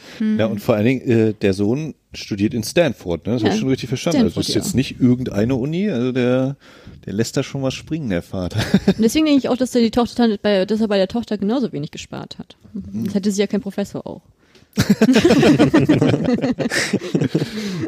Ich verstehe, ja. Also ich habe hier aufgeschrieben zum Familienbild und Frauenbild, dass die Familie Aragon ja eigentlich so ein, so ein klassisches Patriarchat ist, in dem die Frauen den Männern das Leben irgendwie angenehm machen. Also würdet ihr da tatsächlich widersprechen? Ja, ist das nicht, äh, das, ist das nicht salopp gesagt das Prinzip von einem Patriarchat? Ja, ja, Also- aber trifft das hier auf diese Familie zu oder äh, seht ihr das einreißen in dieser Darstellung? Ja, ich finde, das ist einfach das traditionelle äh, Familienbild, so, ne? Der, der Mann, der ernährt, der sich um alles kümmert und die Frau sozusagen, die, die sozusagen den, Um die Familie Haushalt selbst als Fokus im Fokus hat. Ich ja. überlege gerade, die, die, also äh, wenn diese Frostszene ist, da machen auch Frauen mit, ne? Das sind nicht nur die, Genau, die da machen Männer, alle aber die, die Ja, ja, das ist, das ist eine Familiensache. Das, das wird ja auch nicht als, alle? das wird ja auch immer als fam- gemeinsame Familie sozusagen die Sachen Ja. verkauft. Das ist ja nicht so, dass immer nur, Nee, Ich überlege Ja. nur im Gegensatz dazu, du hast halt, ne, das Bett wird natürlich von den äh, Hausfrauen, äh, von den, nicht Hausfrauen, wie- also die Angestellten gemacht. Die Zimmermädchen zwei oder? Zimmermädchen. ja, die gehen auch die ganze Zeit komisch wie alte. Dann, wie gesagt, in der. Küche sind nur die Frauen. Die Wäsche macht noch die Omi selber. Vom, Das ist zum Beispiel übrigens, da, da habe ich mich vorhin gefragt, warum du das in deine Symbolik hier mit dem, äh, er wirft diese Militärjacke weg, äh, nicht noch mit reingeholt hast. ich ich habe die ganzen Bogen, kann ich noch gar nicht erzählen. Na, erzähl mal, was meinst du? ja, Äh, nee, oh, pf, das wird mir hier gerade unterstellt. Naja, die, die, die, die Großmutter will ja dann die äh, Militäruniform waschen, wo ja dann einmal noch das Bild von Betty rausfällt. Ne, und dann er, oh, äh, warte mal, ich muss das Bild wegnehmen. Und gib mal die Sachen her, das mache ich schon selber. Äh, kann man sich natürlich nicht durchsetzen, ne, bei, bei den alten Damen, die sich was in den Kopf gesetzt haben. Und da, da geht er ja dann auch, wenn er die Militäruniform anhat, ne, dann ist da diese Marktszene. nee, dann sagt er doch, ich kann nicht gehen, ich kann nicht gehen, ich kann nicht gehen. Und danach Ja. kommt diese, dieses, dieses selbstgeschriebene Lied mit Amore, Amore, Amore. von Großvater. Nee, aber genau, wenn er dann die Militäruniform wieder anhat, dann ist doch, ja weiß nicht, Marktuniform und der Vater sagt noch, ja, hier, äh, äh, Priester, komm mal her hier, das ist mein, mein neuer Schwiegersohn und dididim. und ja, nein, wir müssen es ihm sagen. Und dann kommt ja der große Moment von, von Victoria, nein, ich muss es ihm sagen. Kannst ruhig nach Hause fahren, ist okay. Obwohl, obwohl das ehrlich gesagt Und- schön ist, dass sie diese, dass sie das, dass sie sozusagen sich jetzt traut und dieses Mhm. Selbstbewusstsein entdeckt hat. Obwohl es ja schön wäre, hätte sie es schon zwei Tage vorher gemacht. Und- so von und- alleine, um ohne das jetzt, dass ein Fremder interveniert. um diese Symbolik jetzt vielleicht tatsächlich mal rumzubringen, die Militäruniform markiert auch gleichzeitig die Rückkehr in sein altes Leben, weil er damit wieder nach Hause fährt. Ja, So, discuss. Das sehe ich auch so. Ja, stimmen wir alle zu, weiter. Also ist das ein Antikriegsfilm, weil er aus seinem alten Leben als Soldat ausbricht? ja, wenn das Kriegsende für dich ein Antikriegsfilm ist. Ach, ich weiß auch nicht. Ich versuche irgendwie äh, was Positives aus diesem Film rauszuziehen. Ja. Also mein größtes Problem ist halt ähm, diese patriarchalen Strukturen, die hier äh, zweifellos drin sind. Ich sehe halt überhaupt nicht diesen Punkt, dass das irgendwie kritisch hinterfragt wird. Ja. Ich sehe, dass das irgendwie ähm, so, so Risse kriegt durch die Ankunft von Keanu Reeves und was er hier mit der Familie macht und so weiter. Und da kommen so ein paar Dinge in Wallung, sage ich mal. Aber letztlich habe ich das Gefühl, findet der Film diese traditionellen Familienwerte total geil. Und das ist halt. ja, aber das, muss aber auch, ich verstehe, was du meinst, Christiane, aber man muss auch, du darfst auch nicht vergessen, der spielt in den 40ern, ne? Der ist, äh, in dieser Zeit ist, ist Feminismus oder so jetzt nicht das Aber Thema groß gedreht in gewesen. den 90ern. Ja, Eben. aber trotzdem, es, es, es, für- ich, also für mich persönlich würde das out of place wirken, wenn jetzt in den 90ern auf einmal so dargestellt wird, dass in den 40ern die Frauen sozusagen die, äh, an der Macht sind und die jungen Männer sich fügen. Und, äh, gerade in einer äh, mexikanischen Familie, aber gerade in, so, in so einer traditionell geprägten Familie, die sozusagen auf Tradition so viel Wert legt, das wird für mich ja überhaupt nicht glaubhaft wirken. Also das wäre für mich natürlich als liberalen Zuschauer wäre das natürlich schöner, aber wenn ich diese Stimmung vermitteln möchte, in eine Welt, Welt einzutauchen, gerade weil er ja aus einem liberalen Kontext kommt und eine komplett neue Welt entdeckt und die, und sozusagen, das wird ja auch in der Hinsicht begründet, dass diese Harmonie mit durch Tradition auch diesen Familienzusammenhalt sozusagen bietet. Das heißt, wenn man sich für die Familie entscheidet, dann ist man für die Familie da und die Familie ist aber auch immer für dich da. Und äh, das ist halt sozusagen dieser Kern, der, der in diesem Film vermittelt werden soll, und dass man das halt dann mit einer traditionellen Fam- Familie begründet, weil das ist halt dieser Zusammenhalt, der immer da sein wird. Und gerade er dann sozusagen aus dem liberalen Hintergrund, der gar keine Familie hat, der ja komplett auf sich allein gestellt ist, der hat nicht diese Unsicherheit mit diesem liberalen Entscheiden, wie jetzt mit seiner Ehe, sie, jederzeit kann man gehen oder was beenden oder irgendwas, sondern du hast dann, er kommt dann in eine gefestigte Struktur rein, wo er sicher sein kann, wenn er da drinne ist, dann bleibt das auch so. Also dann kann er sich auch fallen lassen. Ob Ja, man das jetzt gut findet oder nicht, ist eine andere Sache, ne? Ja, Aber es ist ja. halt so, so ist es halt gemeint, Gefühl, äh, meiner Ansicht nach. Ja, ich, ich kann das alles schon irgendwie verstehen. Wahrscheinlich liegt es dann wirklich an mir, dass ich das so kacke finde. Aber äh, ein Kritikpunkt, äh, wirklich ein harter Kritikpunkt, dass hier suggeriert wird, dass das Ankommen in dieser Familie seine PTBS heilt. Also da bin ich natürlich dann vollkommen Ja, das, raus. aber ich glaube, das, wie das auch ähm, Kali schon gesagt hat, also ich glaube, der Film will das alles gar nicht. Der will nicht äh, das Patriarchat äh, kritisieren, der will nicht das äh, kritisieren, also der will auch nicht das thematisieren jetzt. Ähm, Aber warum wurde es dann mit reingebracht? Warum wird er hier als als vielleicht einfach als, als? Aufhänger, damit man überhaupt einen Grund hat. Also einfach, ja, Also ich würde ich sehe ich glaube ich ähnlich, ne, dass man irgendwie was hat, was so, ne, was ist sein, So als welche, Aufhänger, welche, ja. welche Knoten muss er lösen noch so und was muss er verarbeiten und als wäre der Zweite Weltkrieg nicht schlimm genug gewesen, äh, müssen wir natürlich noch dieses ähm, gleich verbinden mit seiner mit seiner Herkunft, dass er quasi familienlos ist, ne, er ist da Mhm. irgendwo westlich von Chicago äh, aufgewachsen im, im Waisenhaus und anscheinend, okay, beziehungsweise das bleibt so ein bisschen offen, weil er das ja träumt, ob dieses Waisenhaus tatsächlich da irgendwo im Pazifik rumstand oder ob er das eben so verknüpft mit seinen Ja, das verknüpft die, er hat auch seine Vorstellung, dass er einen Vater und, also dass er ein Kind hat mit ihr, ist auch nicht Ja. äh, da passiert. Das habe ich mir schon fast gedacht. Aber ich denke, das ist ähm, Ich wollte noch ganz kurz zu dem Vater auf jeden Fall sagen. Also warte, warte, äh, bevor du zum Vater kommst, ich möchte nur kurz an dieser Stelle sagen, ähm, ich stimme der Christiane komplett zu. Ich bin auf komplett Partei Christiane. Äh, sie ist auch so, äh, weil ich, ich finde auch, dass es so aufgebaut wird mit der PTSD und dann wird es komplett fallen gelassen Ja. und, äh, und wird nicht aufgelöst und das wirkt total schlecht gemacht. ich kann Genau. das nicht anders sagen. Also das, dass ich genau, da bin ich auch bei, wirklich für Christiane. Ähm, also ganz zu dem Vater, wenn, wenn der überhaupt irgendwie Kritik abbekommt mit seinem Verhalten, finde ich, ist es dann eben, äh, wenn sich seine lodernde Wut eben darin entlädt, dass er einfach mal das gesamte Anwesen abfackelt. auch wie schnell das abgefackelt wird, das fand ich auch erstaunlich. aber, aber das fand ich tatsächlich noch glaubwürdig, weil ja so dieser Wind so ein bisschen gezeigt wird und das ist ja nun mal Trockenheit da. Ich sag, ich sag euch, an dem Tag hätten sie sich über Frost gefreut. Ja, ja, das, das ist weg. ähm, so, und dann ist eben wieder, dann wird wieder dieses positive traditionelle Familienbild herausgekehrt. In der Familie, man streitet sich, aber man vergibt sich dann eben auch wieder und man hält ja trotzdem zusammen. Äh, Blut ist dicker als Wein und Feuer. Obwohl ich sagen muss, das ist nicht exklusiv fürs traditionelle Familienbild. Ne? ja, aber jetzt. Aber ja, ja, aber so wird's ja propagiert, ja, ich- stimmt So, schon. und dann jetzt das Thema Krieg. Ähm, ja gut, Post-Traumatic Stress Ding. Ja, also ich glaube, das wird mehr tatsächlich als Aufhänger fast genommen, eben so, ne, ja, seine, seine Vergangenheit, also wo kommt er her? Bei ihr haben wir halt so dieses Jahr, sie kommt eben da gerade zurück als Schwangere und er ist jetzt eben durch den Krieg gegangen, durch diese Kriegshölle gegangen. Fand ich zum Beispiel auch ein sehr starkes Bild, ganz am Anfang, wenn dann alle abgeholt werden und er, dann haben wir diesen, diese Draufsicht, er steht alleine in Amerika, also so aufgezeichnet noch die, die Umrisse der Staaten auch da, im Regen, der arme junge Mann. Er ist doch so nett und lieb. Ja, einsam und verlassen eher, ne? Aber ja. Ja, ja, aber ja, obwohl er so ein Dieb ist und keiner ist für ihn da, keiner wartet auf ihn. Ja, ja. Und am Ende scheint die Sonne. ja. Also ich muss noch mal kurz auf äh, das Thema Sexualisierung hier zurückkommen, weil das ist auch so neben diesem ganzen äh, traditionellen Familienbild das, was mich am meisten gestört hat. Weil ich fand tatsächlich, also äh, über Betty haben wir ja schon gesprochen, aber auch Victoria, wie die hier teilweise inszeniert wird, wo ich auch dachte, ernsthaft, so sie liegt so in Unterwäsche auf dem Bett und die Kamera ist so eingestellt, dass man jetzt zwischen die Beine gucken kann, sowas beispielsweise. Oder dieser dieser ähm, Traubenstampftanz, ähm, wo ich auch dachte, oh, jetzt geht's aber mal richtig aus sich raus und wie Ja, da fing es ja dann an, so dass es Lass mich so noch mal kurz ausreden. ja. Und, und wie wird uns das vermitteln, in, in, vermittelt, indem sie eben krass sexualisiert dargestellt wird? Also das hat, das ist so ein Punkt so, also weil, weil ich einfach keine, kein, kein, kein, wie soll ich sagen, keinen tieferen Sinn darin gesehen habe. Und es ist so, es ist, es ist zu viel gewesen, war meine, war meine Empfindung. Ähm, weißt du noch, welche Szene das war, wo man ihr sozusagen dann zwischen die Beine guckt? Ähm, Es war kurz nach der Traubenszene. Also, Also nachdem ist sie da gestampft haben, da ist sie ja dann irgendwie. ja.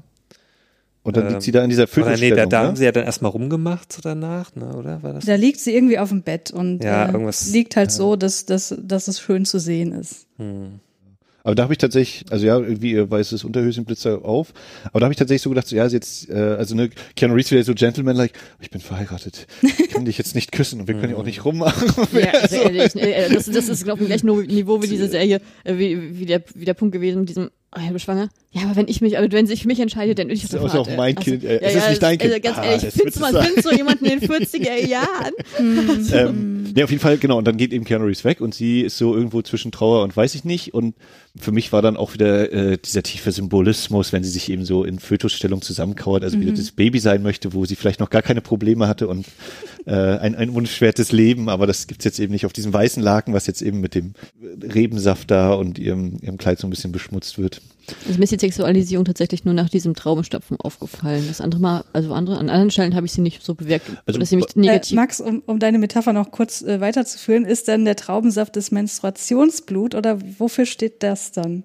Nee, das ist, äh, da, da bin wir schon. Ich wollte jetzt, genau, ich gehe erstmal zurück zu dem Traubenstampfen und hätte dann nämlich erstmal so lap lapidar gesagt, ja, das ist eben das äh, Angenehme wird mit dem Nützlichen verbunden und Ja, ja. ähm, ne, also jetzt, jetzt müssen halt die Trauben gestampft werden und weil das langweilig ist, machen wir halt Musik und tanzen. Das ist viel spaßiger, wenn man da, da rumlatscht. Und noch viel spaßiger ist es, wenn wir sozusagen hier unser frisches Pärchen dabei haben und die jetzt mal so ein bisschen dazu drängen, dass die sich jetzt äh, mal näher kommen nochmal. Also, dass das so ein bisschen, ja, dadurch forciert wird. Sonst heißt es ja auch immer auf der Arbeit hier keine, keine, äh, keine Partnerschaften auf Arbeit hier, keine sexuellen Erlebnisse und da ist das völlig okay.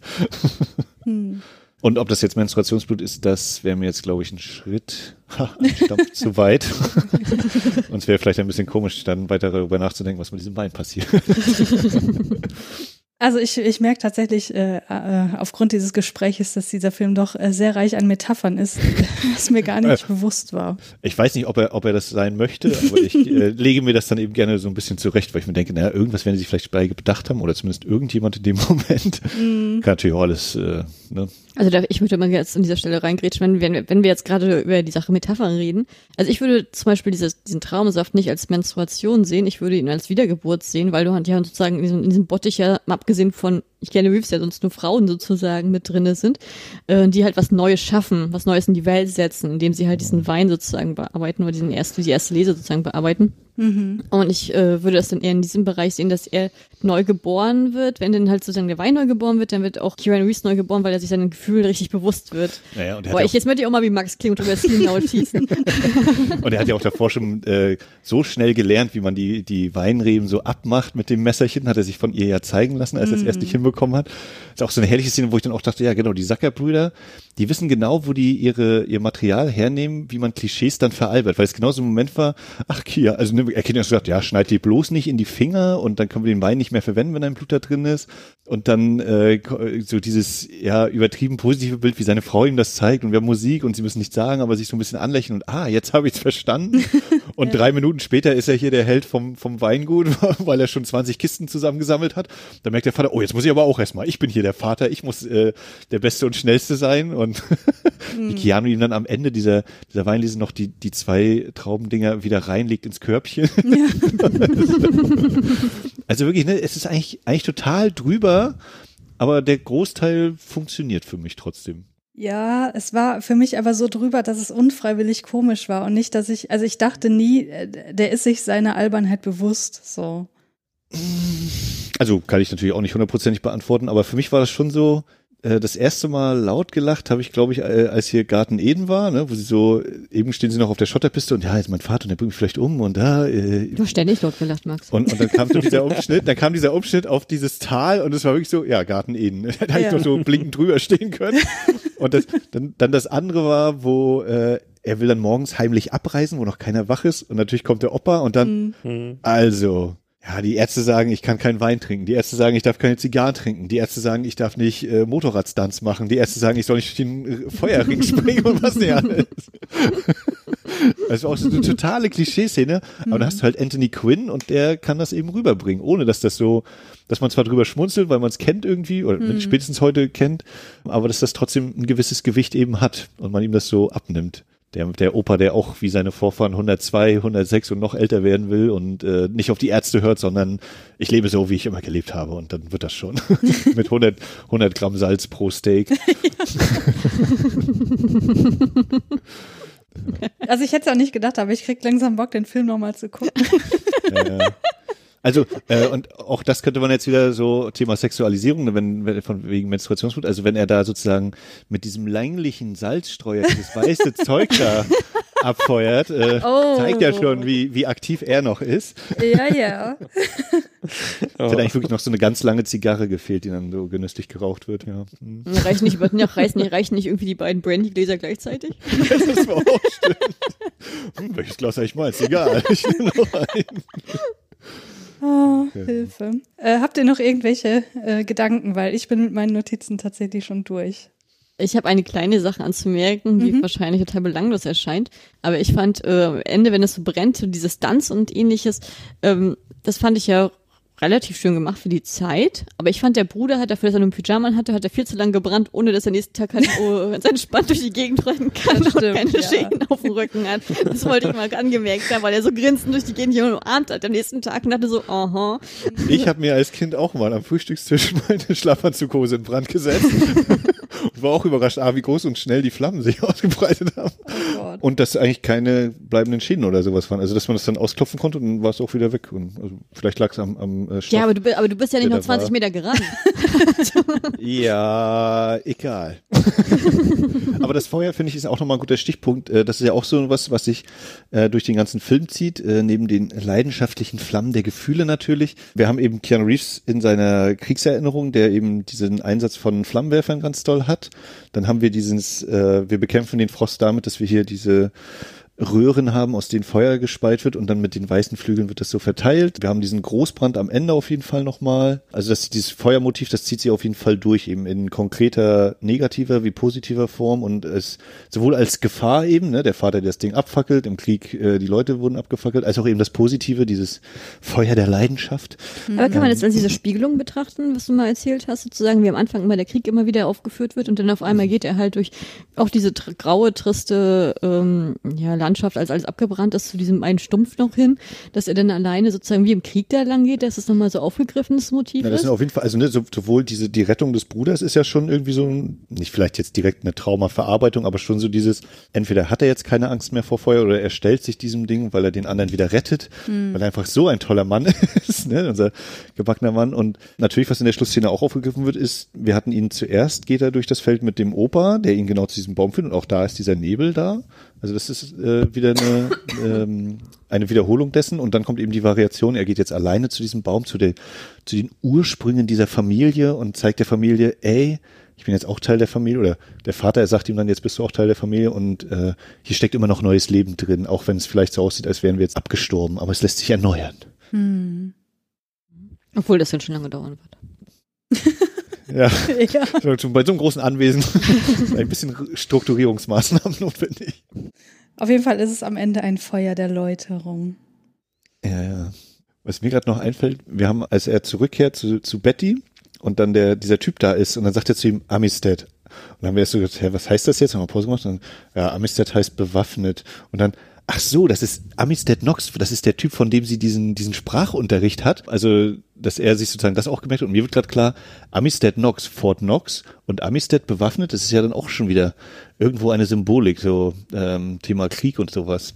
Aber da komme ich jetzt noch nicht so hundertprozentig drauf, wo das hinführt. Achso, und deswegen äh, äh, macht er so Party hart, wenn er sozusagen diese Annullierungspapiere äh, kriegt auf der Straße und tanzt hier wie bei wie Fred Astaire, Ich Ja. der, der, Witz, sozusagen dem entkommt oder der was? Witz ist wahrscheinlich, dass der sich Amistad Knox äh, nennt, also ne, Fort Knox, äh, bewaffnete, bewaffnetes Verteidigungsding und dann sagt er ihm, oh, bitte schlag mich nicht, bitte schlag mich nicht.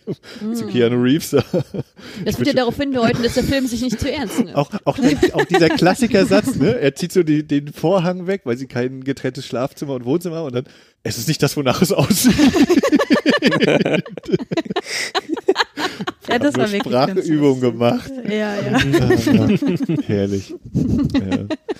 Ja, das andere war noch irgendwie, wenn er den beiden Typen im Bus da äh, hier, ja, ich glaube, er hat mir die Nase gebrochen, da habe ich kurz gedacht, die gehören eigentlich zu ihr aufs Anwesen, wo es auch Ja, Quatsch gut, dann hätte wäre. sie sie ja gekannt. Ja, ja, ne? dass- das, dass sie das schneidet recht schnell. angeheuerte Wachleute wären oder so. Auch das, äh, die, das Thema Männlichkeit, wenn sozusagen der Lauf des Gewehres so gezeigt wird in Großaufnahme und abgefeuert wird so zur Begrüßung in Anführungszeichen äh, auf dem Weingut. Oh, das aber wohl, das fand ich schön geschnitten, ne? Dass die dann sozusagen, Ja. dass man dann, das, dann hast du diesen Krach der Tür auf und so. Dann, Mhm. Schön Übergang. Ja, und vielleicht eben noch das Ende, das fand ich tatsächlich auch ein bisschen sehr plötzlich, wenn er sagt, ja, hier, okay, mit, äh, da ist noch, da ist noch Leben in dem, in der Wurzel und in, in uns sozusagen, symbolisch natürlich wieder. Und dann kommt diese, die Großaufnahme, die totale von dem abgefackelten Weingut und dann macht so, zack, alles grün, die End. Ja, das war richtig so Classic Hollywood-mäßig, ne? Das war wirklich so ein, ja, stimmt, alle Probleme gelöst, ja. Ja, aber ich fand trotzdem, der, der Film hat wunderschöne Landschaftsaufnahmen gehabt. Also da haben sie so wirklich, ähm, auch so mit den Sonnenuntergängen und Aufgängen. Also ich fand, da haben sie wirklich äh, äh, sehr, sehr schön gefilmt. Wie, wie habt ihr den geguckt? Habt ihr einen Stream gehabt oder? Auf DVD. Hm, Ich habe also mir ich, die DVD gekauft. Ja. Ja, aber man darf aber nicht vergessen, wie gut Keanu Reeves in diesem Film aussieht. Also bereust du das? Ja, nein, nein, das, also, das muss man schon wirklich sagen. Wie gesagt, er ist ja auch ein totaler Traummann. Das kann man ja nicht anders sagen, so. Also, äh, das ist nicht mein Problem mit diesem Film. nee, also ich überlege gerade noch so ein bisschen, die, die Blu-ray, die wird das wahrscheinlich noch mal ein bisschen noch mal stärker zur Geltung bringen. Also was da auch so eben in Bildkompositionen Gibt's davon eine Blu-ray? Ähm, Es gibt eine, ja, oder Ah. gab, weiß nicht, ob die noch erhältlich ist. Hm. Könnte der Disney-Konzern ja mal nachlegen, ist ja ein Fox-Film. hm. Also Oder wir haben die Disney DVD Plus gehabt, die haben- ja auch gebracht werden. Wir haben die DVD geguckt, die am Valentinstag rausgekommen Ja, ist. am Valentinstag 2002 erschienen damals. so, und ich bin mit meinen Symbolen, glaube ich, durch dann. Naja, jetzt reicht's auch, ne? Ja, dann würde ich sagen, kommen wir doch mal zur Sternebewertung oder Wow-Bewertung. Julius, wie viel hat er von dir gekriegt? Mm, Ich glaube, ich habe zweieinhalb gegeben. Zweieinhalb, okay. Ja. Aufgerundet drei Wows. Das ist ja der Hammer. Ich habe schon ein bisschen den Grund gesagt am Anfang so, ne? Also wegen des recht konstruierten Drehbuchs und ja, der Klischeehaftigkeit und so weiter. Vielleicht würde ich das jetzt noch ein bisschen anders sehen. Also dadurch, dass ihr jetzt, ihr beiden, ähm, das noch ein bisschen näher erläutert habt, wird mir einiges ein bisschen klarer, ne? Kann ich das besser einordnen. Aber ich glaube, das wird trotzdem kein Film sein, den ich mir gerne noch anschauen werde. Hm. Max, was sagst du dazu? Ja, ich habe mich noch gar nicht, also wir haben den ja heute Vormittag erst geschaut Mhm. und ähm, ich glaube, momentan stehe ich so bei drei Sternchen von fünf. Auch bei drei. Und Kali, du? Ich sag drei mit Herz, wenn wir bei Letterbox bleiben sollten. äh, ja, drei mit Herz bei mir. Ja, ich habe dem äh, kurz nach dem Gucken zweieinhalb gegeben und als ich mich heute dann nochmal intensiv mit diesem Film auseinandergesetzt habe, dachte ich so, nee, wenn ich überlege, was ich anderen Filmen, also wie ich andere Filme fand, die zweieinhalb von mir gekriegt haben, dann muss ich leider ein bisschen runtergehen und bin jetzt bei zwei Wows.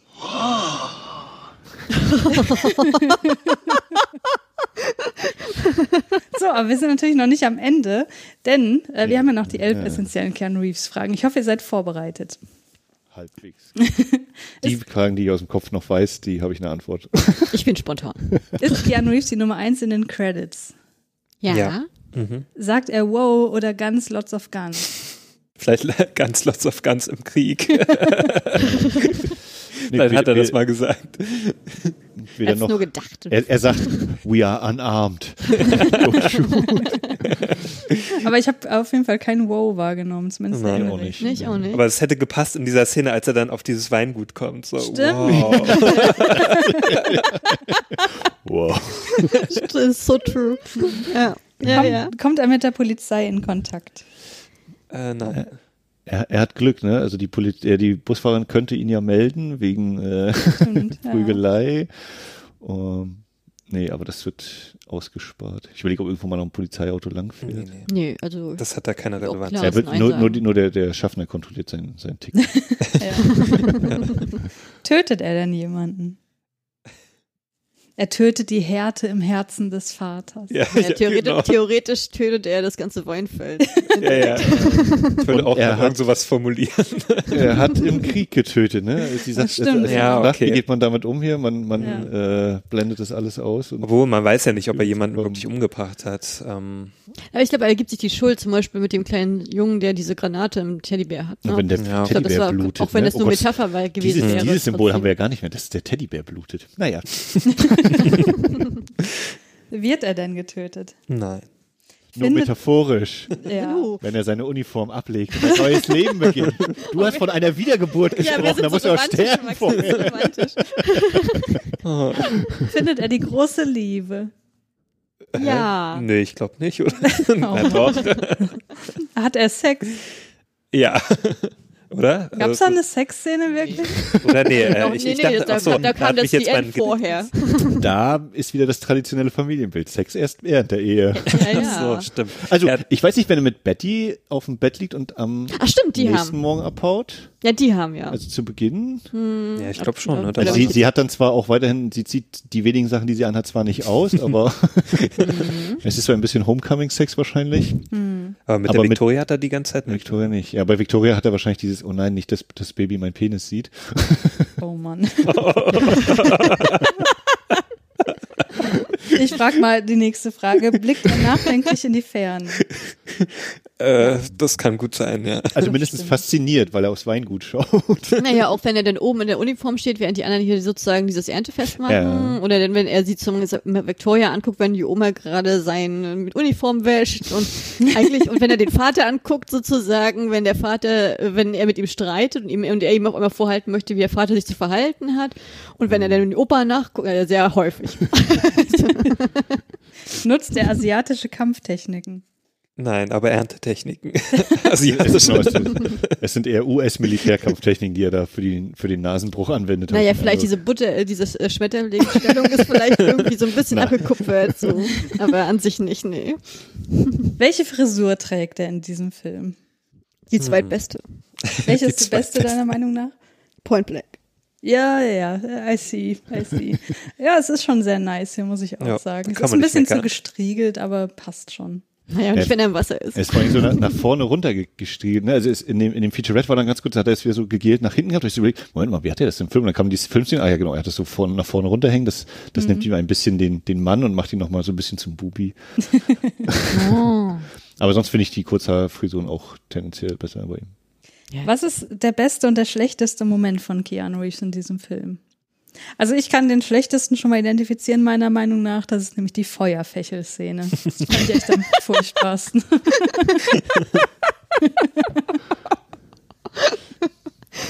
Also ich finde, es gibt auf jeden Fall sehr gut parodierbare Momente, wie zum Beispiel auch am Ende der, des Streits mit dem Vater, wo er dann sagt, hast du diesen Hut gesucht? so, ah, stimmt, die müssen die Szene noch zum Abschluss bringen. Hier dein Hut. Ähm, Also ich fand jetzt, Keanu Reeves hatte jetzt nicht so wirklich schlechte Szenen in dem Film, also weil er ja eh so der Good Guy war. Deswegen ist mir das auch gar nicht so aufgefallen. Auch schauspielerisch, äh, schauspielerisch fand ich das jetzt auch nicht so, dass es so einen Reinfall gab ne, in dem Film. Deswegen kann ich das jetzt auch nicht so festmachen. Hast du denn einen Moment, den du richtig geil fandest? Ja, vielleicht, na, vielleicht noch eine schlechte Szene, diese Gesangsszene, die fand ich so ein bisschen, wo ich mir dachte, oh, okay, lass mal lieber, ey. Aber so richtig, eine richtig gute Szene, die so herausragend war, fällt mir jetzt auch nicht so richtig ein. Ich bin auch so ein Fremdschämen-Typ, ich verstehe dich. Also meine Lieblingsszene mit Keanu Reeves ist eindeutig, wenn er die Schokolade anpreist. Ja, okay. I said chocolate. ich bin mir gar nicht mehr sicher, wo das war. Ob das bei Betty war, ob das das ist, wenn er, wenn er äh, mit, äh, mit Victoria äh, an der Straße sitzt und zum Dings geht, oder ob das bei der Familie selbst ist. Ne? Weil er der die Familie, und dann kommt ja Anthony Quinn. Mm, lecker. Ja, oder vielleicht die Szenen so mit Anthony, äh, Anthony Quinn, die fand ich schon mal ganz, ganz schön in dem Film. So diese Vater-Sohn-Bonding-Szenen. Ja, genau. Mhm. Ja, ich kann auch nicht wirklich sagen, dass irgendwie eine Szene so alles überstrahlt, weil wie gesagt, schauspielerisch war das jetzt alles nicht so hammermäßig, aber es war halt auch nicht furchtbar. Also drehbuchtechnisch schon, aber schauspielerisch nicht, deswegen. Ja, also da kann man ihm wirklich keinen Vorwurf machen. Nein, finde ich auch. Er darf oft zwei, dreimal seinen, seinen Keanu Reeves Sprint hinlegen, wenn dem Bus hinterherläuft, wenn er da alles andere Das ist ja ein Keanu Reeves Sprint. Ich wusste gar nicht, dass er einen hat. Ich kenne Ja, das nur von man- Harrison Ford. Ja, wenn man, wenn du ihn so aus der einiger Entfernung siehst, ist es so ein ganz, so ganz leichtes Schaukeln. Er hat, er hat keine O-Beine, aber hat auch so ganz leicht gewogen. Also das ist schon, ich finde, man erkennt daran, so wie dieser Mensch läuft, dann weiß man, es ist Keanu Reeves. Ja, Der hat schon einen speziellen Gang, ja, Ja, auf ja. jeden Fall. Ich glaube, er nimmt auch die Schultern noch so ein bisschen mit mehr. Echt, als Ja, das das stimmt. Ich habe jetzt gar kein Bild vor Augen. Und das hat er schon seit den ersten Rollen, das haben wir doch Ja. damals schon festgestellt, ja. Ich finde das immer schon so ein bisschen, bisschen lustig, so wenn ich das sehe. Ne, das ist Ach einfach ja, so. Das ist, das ist der Ach ja, Keanu. Da ist er wieder. Das wäre vielleicht noch eine Szene, wo ich auch denke, dies, die könnte bei den Schlechten noch mit auftauchen. Der, der, wir küssen uns, küssen wir uns nicht, wenn sie im Bettchen liegen, wenn der Vater rausgegangen ist. Da kommt irgendwie, Hm. es ist einmal zu viel, dass einer nach links oder rechts guckt und dann Keanu Reeves, äh, good night. Also ich sag ganz ehrlich, die schlechte, also die schlechte für mich war auch hier ähm, diese A Cappella-Version. Das war für mich Fremdschirmmoment. Ich hasse Fremdschirmmomente in Filmen, da kann ich nicht hingucken. Aber wenn, ich bin immer froh, wenn es vorbei ist und es hörte einfach nicht auf. Besonders auch, wenn, wenn Menschen einfach nicht gut singen können. sondern, Also wenn es so ein das, bisschen. ja, das fand ich weniger. Es war für mich einfach so demütigend zu gucken Mhm. und dann, das dauerte auch immer länger und dann diese Motivation, es wird schon, wir wissen alle, da passiert nichts. Ja. Ach nee, das fand ich furchtbar. Aber das war jetzt nicht unbedingt am Schauspiel, das war eher dieses, der Steinerne, ich weiß nicht, wie ich das sagen soll. So, ach, das war einfach die von der Stimmung, die transportiert wurde, auch furchtbar. ja, der war da recht unbeholfen, ne, an dieser, in dieser Szene. ja, äh, vielleicht als äh, Schlusswort, würdet ihr sagen, dass das ein sehenswerter Film ist? Schwierig zu sagen. Also ich sag mal so, wenn man, wenn man einfach mal so einen schönen, also wenn man mal so ein bisschen kitschigen romantischen Film schauen möchte, zusammen vielleicht mit dem liebsten Menschen, kann man das machen, aber muss man nicht. Wie seht ihr das? So ein Sonntags-Eiscreme- und Romantiktag-Film, so. Wenn man so irgendwie Bock hat, irgendwas ja. wirklich Schnulziges oder sich wegzuträumen und dabei halt auch nur leichte Unterhaltung haben möchte, ist das eigentlich ein toller Film dafür. Ich finde, es ist der beste Film, äh, in dem Anthony Quinn den Salzstreuer verwendet. Äh, deswegen. Gibt's noch andere Filme? Mach mal ein Ranking. Ja, was soll ich dazu noch sagen? Ich finde, ihr könnt euch diesen Film klemmen. Guckt lieber was anderes. Zum Beispiel den nächsten Film, den wir hier besprechen werden, nämlich The Devil's Advocate. Yay! Und da können wir schon spoilern, der ist deutlich besser. Auf also jeden. zumindest für uns. Ein traumatischer Moment, ja. Ja, vielen Dank, wieder dass, vielen Dank, dass ihr beide dabei wart, dass ihr euch äh, diesen Film mit uns angeschaut habt. Ich hoffe, ihr hattet auch ein bisschen Spaß dabei. Ja, immer sehr viel. Immer sehr viel. War schön. Hat viel gelacht. Ja, wir, wir hören uns ja sicherlich dann nochmal in irgendein, irgendeiner Folge. Mit Sicherheit. Ihr seid und, schon eingetragen, sicherlich. Und äh, ihr solltet euch alle Leo Unchained äh, mal anhören. Auf jeden äh, Fall. Oder Was- was- erstmal abonnieren, bis es Erstmal abonnieren. Also eine Nullnummer kann man sich schon anhören. Das habe ich auch schon gemacht. Ja, dann äh, würde ich sagen, bis zum nächsten Mal. Ciao. Tschüss. Bye. Tschüss.